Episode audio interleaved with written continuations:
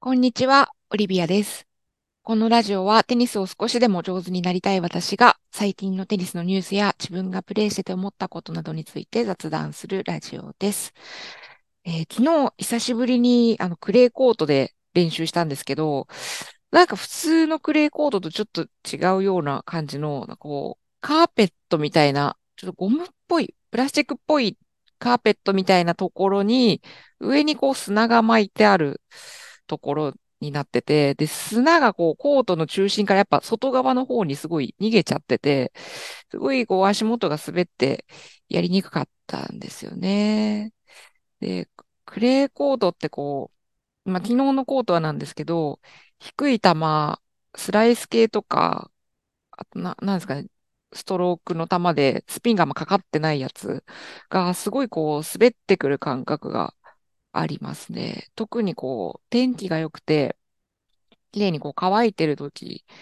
すごいそういう感覚があって、やりにくいなって思うんですけど、これがその一般的なクレーコートの感覚なのかがちょっとわかんなくて、あの、全仏の赤土のコートとかではもちろんこう、プレイしたことがないので、私が感じているグレーコートのやりにくさみたいなやつと、プロがやってたり、まあ一般的なクレーコートの特徴ってどうなんだろう？一緒なのかな？どうなんかなって思って打っていました。全仏とかは見てるとね、やっぱハードよりは球足が、こうバウンドの後がゆっくりになるので、粘り強いストローカーの方が、こうちょっと有利みたいなね、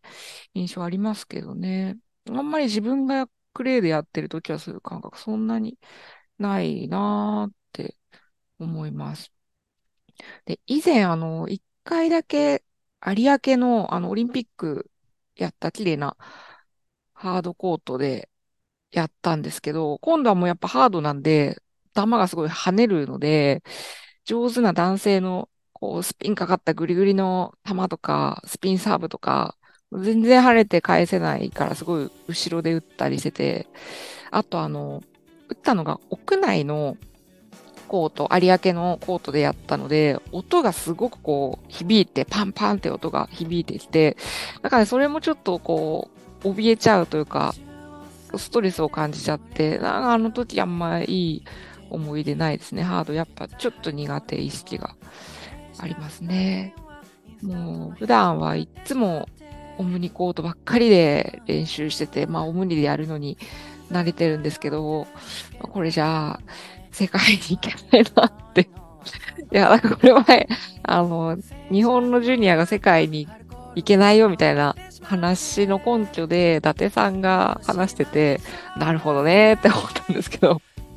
オムニばっかりでやってるのはちょっとあんま良くないのかなともちょっと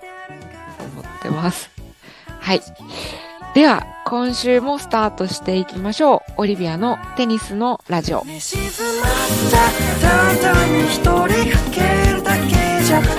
のストーリー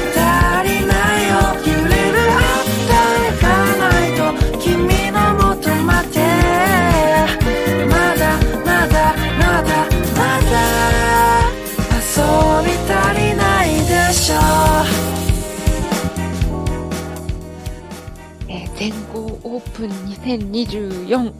やってますね。あの、これ収録してるのが全豪の最終日の男子の決勝をやる直前でして、ちょっと見るの楽しみにしてるんですけど、そこまでのちょっと2週間で、まあいろんなことあったなと思って、それを振り返ってみたいと思います。まずは全豪の女子シングルスはサバレンカが圧勝しました。サバレンカはなんか去年に続いて2回目の優勝ですね。で、強い。えー、結構第一シードのシフィオンテクがやっぱり勝つんじゃないかって言われてて、シフィオンテクの試合もちょちょこちょこ見てたんですけど、途中までなんか、ああ、もうめちゃくちゃ強いな、さすがだな、シフィオンテクと思ってたんですが、まあ、3回戦かな、負けちゃって、で、あと、ちょっと見てたのが、あの、仕事のお昼休みとかぶってて、ガウフの試合を少し見てたんですけど、ガウフ途中かなり苦しんで、サーブも入らない、ちょっとグダグダだよっていう中で苦しみながら勝ち上がっていって、あ、どうなるかって思ってたら、もうそれもやっぱサバレンカが圧勝して勝ち上がって、最後決勝でもジャン・チーベンさんにストレート勝ちしてて、もう強かったですね。サーブがやっぱりいいのと、ストロークもこう、まあ、すごい高速球で速くて、振ってて、いや、なんか強いな。まあ、それだけなんですけど、強いなと思いました。で、相手のジャン・チーウェンさんって、私そんなにプレイ見たことなかったんですけど、まだ21歳みたいなんですね。で、中国の選手ってテニスの選手は、それほどこう、やっぱ世界王者っていうイメージない気がするんですけど、どっちかというと他の競技の方が中国ってこう、世界で活躍してる人が多いかなって思うんですけど、ジャン・チーウェンさん、あの、まだ21歳で、で、19歳の時にグランドスラムに出始めたらしくて、2年で決勝まで来たっていうんで、俺も、いや、全然こう、プレーもね、なんか弱気なプレーとかでもなく、もうただただサバレンカはやっぱちょっと強強かったし、あの、メンタルのアップダウンも今回それほど見られなくなってるって言われてましたね、解説の人には。もう強かったですね。あとは、あの、車椅子テニスは、小田さんがこれも、まあ、解消してたんですけど、小田さんもまだ17歳らしいんですよね。もうはちゃめちゃ強いなと思ってて、小田さんもこう、なんですかね、若くて、で、落ち着いてますよね。なんか、コメントとか、すごく17歳とは思えないような落ち着きを見せてて、なんかもうこれは、国枝さんに続いて、世界王者になっていくのかなみたいな風格をちょっと感じさせるプレーだなと思ってます。サーブもなんか170キロぐらい出てるらしくて、あの、車椅子のあの高さって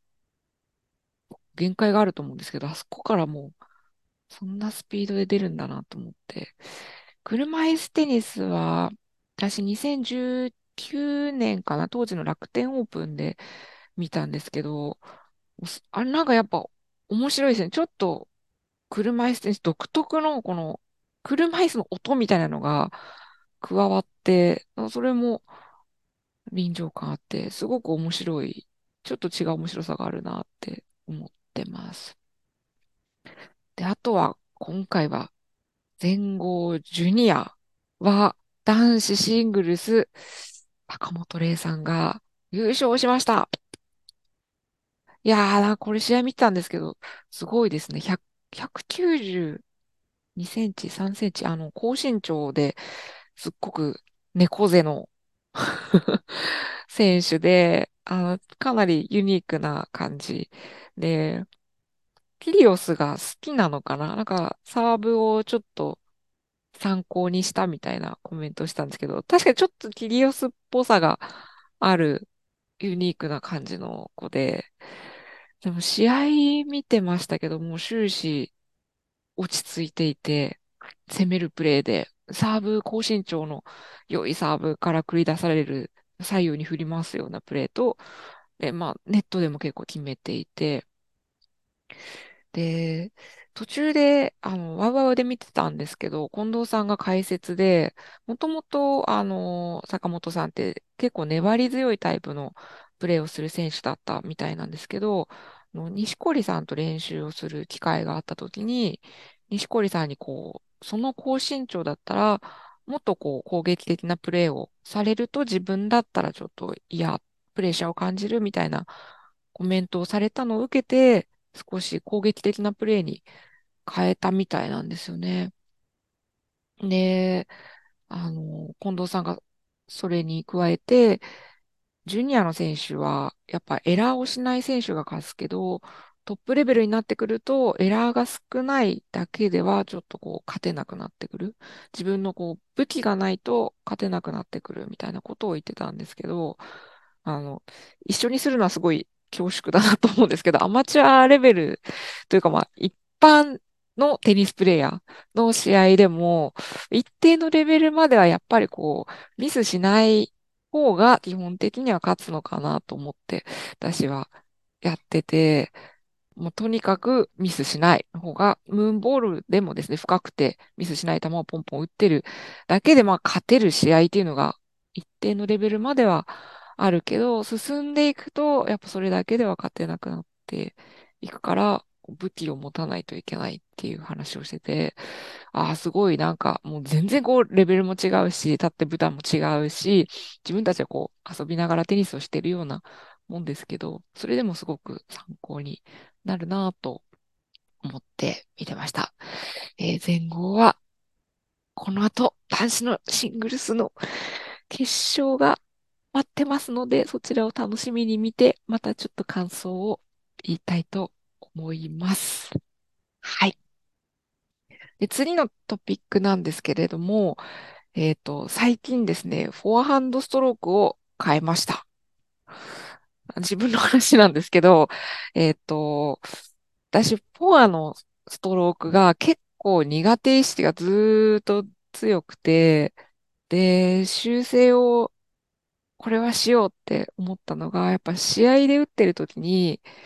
緊張してガチガチになっていけばいくほど、サイドアウトをしていく傾向があって、まあ、あの、ロングでのアウトも多いんですけど、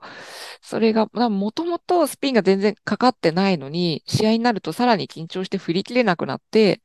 多分、それでアウトが増える。まあまあ、ネットもですけど、のかなーって思って、1年半ぐらい前ですかね、に、ちょっとフォアを本格的に変えようと思って変えてきています。で、1年ぐらい経ったタイミング、去年、去年の秋ぐらいのタイミングでですね、もう、まだまだ苦しくて、なかなかこう、いいフォアが打てなくて、途中で、これって修正しない方が良かったのかなって思ってたこともあったんですけど、でも、最近ですね、ここ2、3ヶ月ぐらいは、あの、やっぱスピンも以前よりはしっかりかかるようになってきまして、で、少しそういう試合の時の変なミスみたいなのも減ってきて、あ、なんかやっとこう、結構苦しかったけど、変えてきてよかったのかもしれないな。少しこう安定したストロークができるように前よりなったのかなって、今では思っています。で、自分のフォアのフォームなんですけど、もともとはですね、えっ、と、私、高校で部活でテニスを始めて、で、その時のこう顧問の先生に教えてもらいながら、我流のフォームで打ってて、えっ、と、完全にこう、ラケットを前から後ろに直線的に引いて、後ろから前に直線的にこう出すようなフォームで、たまにこういう人いると思うんですけど、そもそもこう、テイクバックでこう8の字にぐるっと回すようなフォームが全くできてなかったんですよね。多分これは高校の時の顧問の先生が、あの、自分が高校生の時にすでにかなり年、年上の 多分当時で4、50歳ぐらいだったのかな。まあまあ結構こう、オールドタイプなテニスをする先生だったので、そこにこう、習ったせいかなって思うんですけど、本当にこう、正面を向いたまま、右手を引いて、右手、ん後ろから前にグッと押し出すようなフォームだったんですよね。これでやると、やっぱ、あの、スピンがかかんないんですよ。で、良かったのは、あの、すごく速い球を打ってくる男性とストロークをしているときに、そういう直線的なフォームだと、私の感覚だと、スッて引いてバッて前に出せば、相手に球が返るので、そこはそんなにこう、悩むイメージっていうのは、それほど持ってはいなかったんですけど、これがこう、あんまりスピードのない球が来て、それを自分で力を伝えて、ぐっと押していかなきゃいけないっていうストロークをしていくタイミングでは、そのフォームだと、すごく安定しないっていうので、悩んでいて、えっと、フォームを変えていきました。で、これがですね、すごい修正大変だったんですけど、最初はその8の字のフォームをコンパクトに自分の中でテイクバックをするようにして、何ですかね。ぐるっと自分の目の前でワイパースイングっていうんですかね。ワイパーをこうぐーっと右から左に撫でるような感じでやるっていうの感覚が全くわからなくて、えっ、と、かなり1年ぐらい苦労しながらやっていました。あの、習ってるコーチにもですね、テイクバックをもう、どうしても手のひらをこう前の方に向けたまま、相手に向けたまま後ろに引くっていう癖がついちゃってるので、テイクバックするなって言われてて、ほとんどテイクバックをせずに、うん、手の甲をどっちかというと相手に見せたまま、見せたまま引いて、そのまま前でワイパーするっていうのをもうずっとやってて、まあなかなかうまくいかず、テイクバックしないので力も入らずっていうのが長かったんですけど、まあ一時的にそうやって打てないっていうのを経て、そこから少しテイクバックをするようにしして、で、ワイパースイングをして、ぐっと回転をかけるっていうのが、まあ、なんか最近は少しずつできてきてるのかなと思います。まあ、脱力する感じですね。で、あと、フォアのテイクバックで一番変えたのが、左肩をとにかくグッと入れるっていうところですね。で、最初は、左手を自分の、うん、前、うん、エンドラインと平行にしっかり出すっていうのを意識してやっていて、で、まあ、それ一定の効果はあったんですけど、左手を残しすぎちゃっても、こう少し窮屈になる感覚があったので、どっちかというと左手は出すんですけど、左肩をしっかり入れる。で、肩越しに見るっていうのを最近はちょっと意識するようにして打っていると、何ですかね、こう、きちんと肩を入れた状態から打つことによって、なんか力がこう綺麗に伝わるようになっているかなって思います。これ、まだまだ矯正中なんですけど、左肩をしっかり入れる。で、その時に、あの、自分が途中で陥ったのが、もともと結構オープンスタンスで打ってたんですけど、その左手を出す、左肩を入れるっていうのを意識しすぎたせいで、足が結構クローズドになってた時期があって、多分体全部を一回クローズドにした状態から打つっていうのに少し癖が今度はついちゃって、それを今はですね、腰のところはぐっと回転させることによって、足元は正面を向いてるオープンスタンスなんだけど、上半身の肩はしっかり入れて左手を出すっていうので、ぐるっと回す、なんですかね。腹斜筋とかこうきちんと使ってぐるっていうフォームを心がけて最近やっています。あの、全然ラジオで喋ってもね、まあ、何が何だかっていう感じではあるんですけど、私はなんかそういうふうにフォアハンドストロークを1年半ぐらいかけて、で、1年ぐらいはなんかもう何やってんだろう、全然良くならないじゃんって思ってはいたんですけど、最近やっとここ2、3ヶ月少し変えてよかったな、良くなってきてるなって思ってるんで、あの、なんか、まあ、根気強くこういうのってやっていかなきゃいけないのかなって思ってます。はい。で、今年なんですけど、私の中でまあいろいろやろうと思っていることがあって、フォーハンドストロークは少し良くなったなって思ってる反面、次の課題はやっぱサーブですね。サーブを強化したいと思ってます。で、前後を見てても、あの、比べるのも恐縮なんですけど、坂本さんのジュニアの決勝もですね、相手のクムスタットさん、めちゃくちゃサーブやっぱ良くて、ここぞというポイントで、サービスエースだったり、まあ、フリーポイントだったりっていうので、ポイントが取れていて、サーブ大事だなって思いました。で、昨日ですね、ジョダブ、あの、結構多分ダブルスをしっかりやっている方々とジョダブをやらせてもらったんですけど、あの、やっぱやっていて、自分のペアのこのサーブの調子が、まあ、昨日すごく良くて、で、それでやってると、まあ、いいサーブが入る。ワイドに入ったから、じゃあ、しっかり自分をポーチに出て、ボレーが決めれたりとか、その中で、えっと、ボールが浮いてきて、スマッシュが打てるとか、すごくこう、全体でリズムがよくポイントが取れていくな、重ねられるなっていうふうに思いまして、で、私のペアの子は、私よりこう、サーブがやっぱ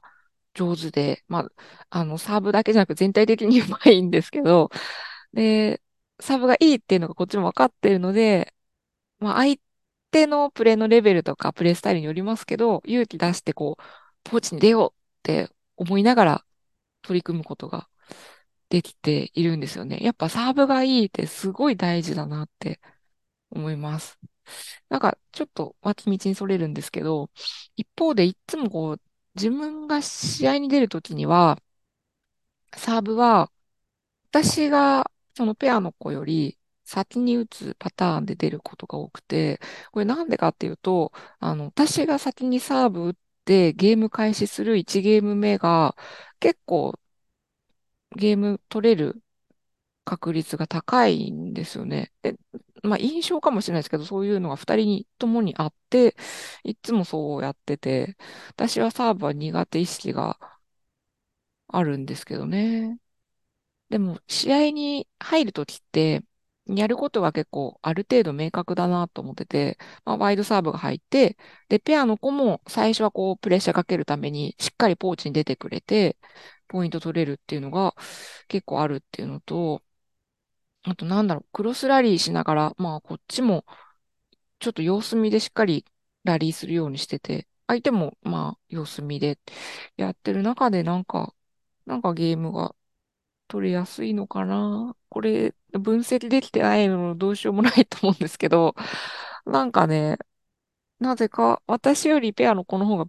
あのサーブは明らかにいいと思うんですけど、試合に出るときには自分がサーブで始めた方が、そのゲーム、最初取れるようなイメージがあります。あ、あの、単純に私が、ボレーが下手っていうのもあるかもしれないんですけどね。それでペアの子がせっかくいいサーブ打っても、なかなかポイントが取れてないのかもしれないです。はい。で、サーブの話に戻るんですが、えっと、サーブのやっぱ課題感が強くて、と、去年、区民大会、あの、毎年出てる区民大会のシングルスで、えっと、4回戦で当たった相手かな。すごいサーブがいい人がいて、えっと、ファーストがスライスサーブでしっかり回転かけてくる感じで、セカンドがちょっと女子では珍しいんですけど、スピン系の跳ねるサーブで、まあ、ちゃんとしっかり枠内に入れてくるようなセカンドを打つ人がいて、ファーストとサービス、あ、違う、セカンドがちょっと違う感じだったので、こっちも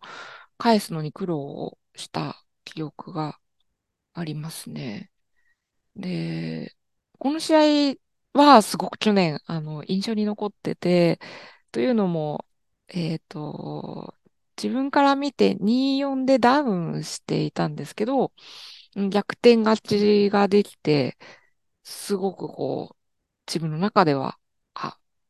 去年ベスト試合だな、っ て思ってます。あの、サーブが本当に相手が結構良くて、どういうふうに攻めていったらいいのかな。あの、私自身はサーブがすごく苦手なので、リターンゲームの方が、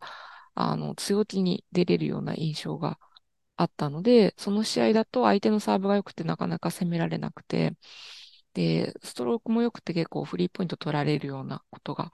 あったので、どうしたもんかなって思ってたんですけど、その試合自体は途中でもう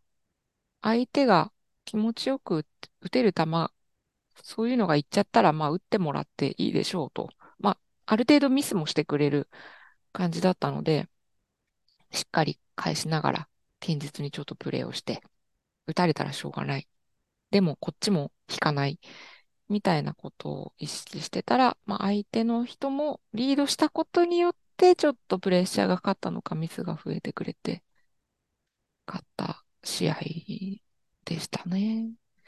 ここで勝ったのが、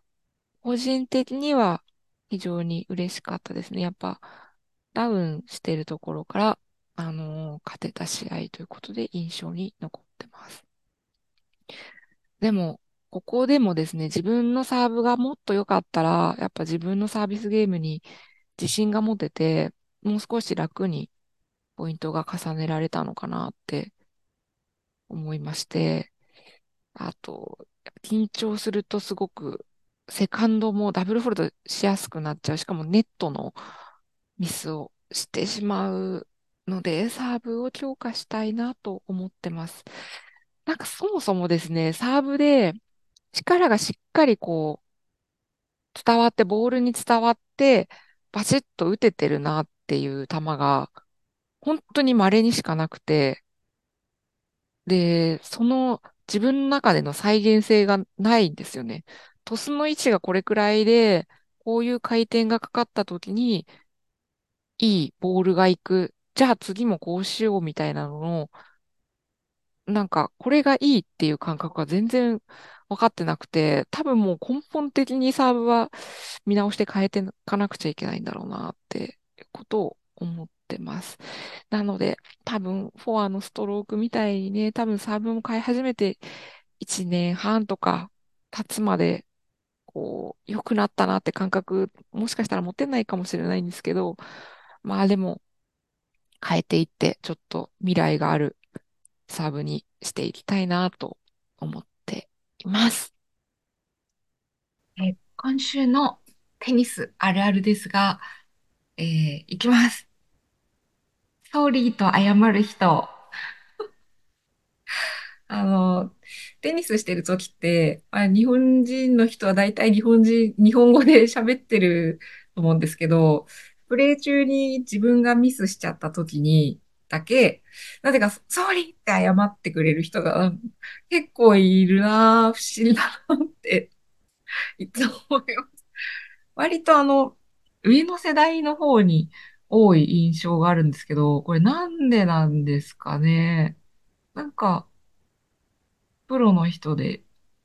そういう日本人の選手がいて、影響されているのか、うん、まあ、結構観戦をすることが多い。いや、でもプロの試合、ダブルスとか見ててもそんなソーリーって謝ってない気がするので、なんか不思議だなって思うんですけど、ソーリーって、まあ、すいませんっていうのか、ごめんって言うとちょっと慣れ慣れしいし、すいません、長いから、sorry 言った方がいいっていうことなのかな。なんか、なんでですかね、こう、いますよね、謝罪時に。sorry ってこう言ってくれる。すごいこう軽い感じでいいなって思うんですけど、あ不思議だなっていつも思います。あとあの、プレイ中でどうしてもすぐ謝っちゃうんですけど、自分のまあ明らかなミスショットした時に。でももっと本来は謝んなくていいんだろうなとはいつも思ってます。でもまあついついね、なんかね、謝っちゃいますよね。これ、あの、これの方がまああるあるかもしれないですね。はい。そんな感じで、えー、今週もありがとうございました。それでは、またいつか。バイバイ。いい